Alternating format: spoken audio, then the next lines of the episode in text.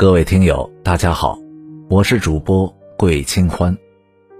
今天我们要听的故事是马寡妇生子。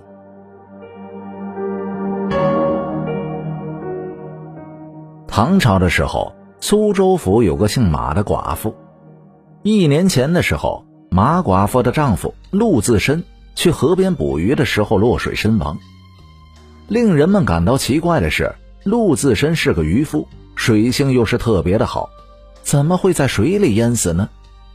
马寡妇怀疑呀，这陆自身是被人害死的，立刻去官府报了案。可是官府查来查去，却发现这个陆自身的死没有任何的疑点，确实就是失足落水而亡。马寡妇只能是为丈夫办了丧事，让陆自身是入土为安。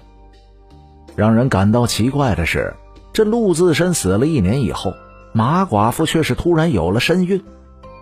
街坊邻居看到马寡妇的肚子一天比一天大，纷纷的骂马寡妇无耻。没想到这个马寡妇却说自己腹中的孩子是陆自深的。马寡妇忽然有了身孕，还坚称腹中的孩子是亡夫的，却没有一个人愿意相信马寡妇的话。这陆自深已经死了一年，怎么让马寡妇怀上自己的孩子呀？马寡妇见没有人相信自己，便也没有多做解释。此后，她是深居简出。小心的在家中养胎。转眼过了十个月，到了马寡妇临盆的那一天，她的身边没有人照顾，在屋子里疼的是死去活来。邻居的林大娘听到马寡妇的那个惨叫声，十分的不忍心，急忙请来了产婆，又守在马寡妇家中帮忙。这马寡妇最终顺利生下了一个儿子。她看着健康白净的儿子。忍不住的喜极而泣，可林大娘看着那个孩子，却是叹了一口气。她语重心长的说道：“你没有了丈夫，再嫁也是无可厚非。只是这个孩子的父亲到底是谁呀？你一个人生下了孩子，他甚至都不来看一眼，可见这个男人靠不住啊！你还没过门就生下了孩子。”这往后的日子可怎么过呀？马寡妇看到林氏不肯相信自己，忍不住的哭出了声来。林婶，别人不相信我，难道你也不信吗？我腹中的孩子真的就是陆自深的呀！于是他哭着对林大娘说明了实情。原来呀，这陆自深去世了以后，马寡妇是伤心欲绝。她本想追随陆自深而去，却在梦中梦到了陆自深。陆自深哭着告诉马寡妇，他自己没有死，叮嘱这个马寡妇一定要好好的活下去。马寡妇醒来以后，觉得十分的奇怪，她明明是亲自安葬了丈夫，也亲眼看到了丈夫的尸体，怎么这个丈夫却说他自己没死呢？自此以后。马寡妇隔三差五便能梦到陆自深，她也因此知道这个陆自深并没有死，因为陆自深的三代都是渔夫，猎杀了太多的鱼类，杀生太过，惹怒了水族，水族就将他的灵魂捉到了水里，变成了一条鱼。陆自深看着已经死了，却又不是真的死了，他变成了一条鱼以后，每天要躲着渔夫的渔网和鱼钩。还要躲避大鱼的攻击，因此明白了当一条鱼是有多么的艰难。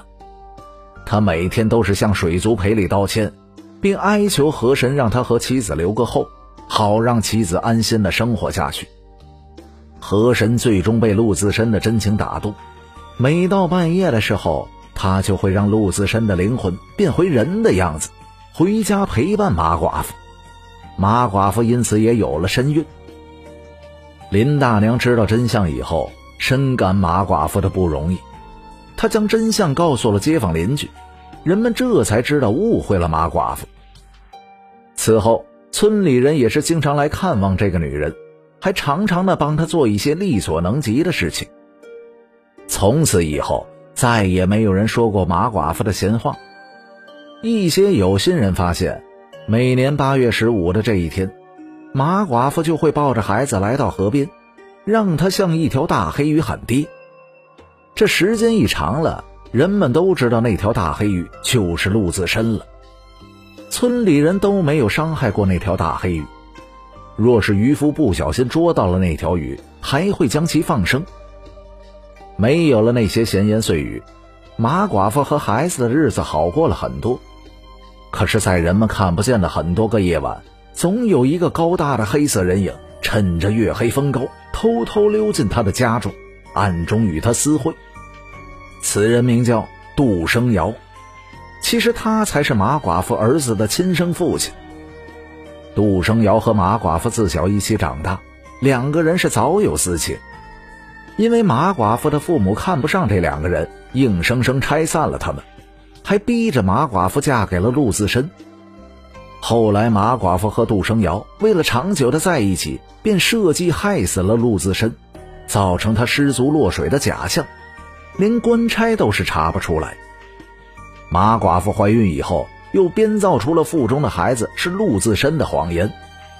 为了让人们相信他，这个马寡妇还特意抱着孩子去河边，让这个孩子冲一条大黑鱼喊爹。杜生尧和马寡妇都以为他们将事情做的是神不知鬼不觉，却不知官差并没有放弃调查这件事情。最终，他们的谎言被戳穿，两个人被判进了猪笼。两个人的孩子却是因为没有人照顾，只能是以乞讨为生。杜生尧和马寡妇为了一己私欲，最终却是害人害己。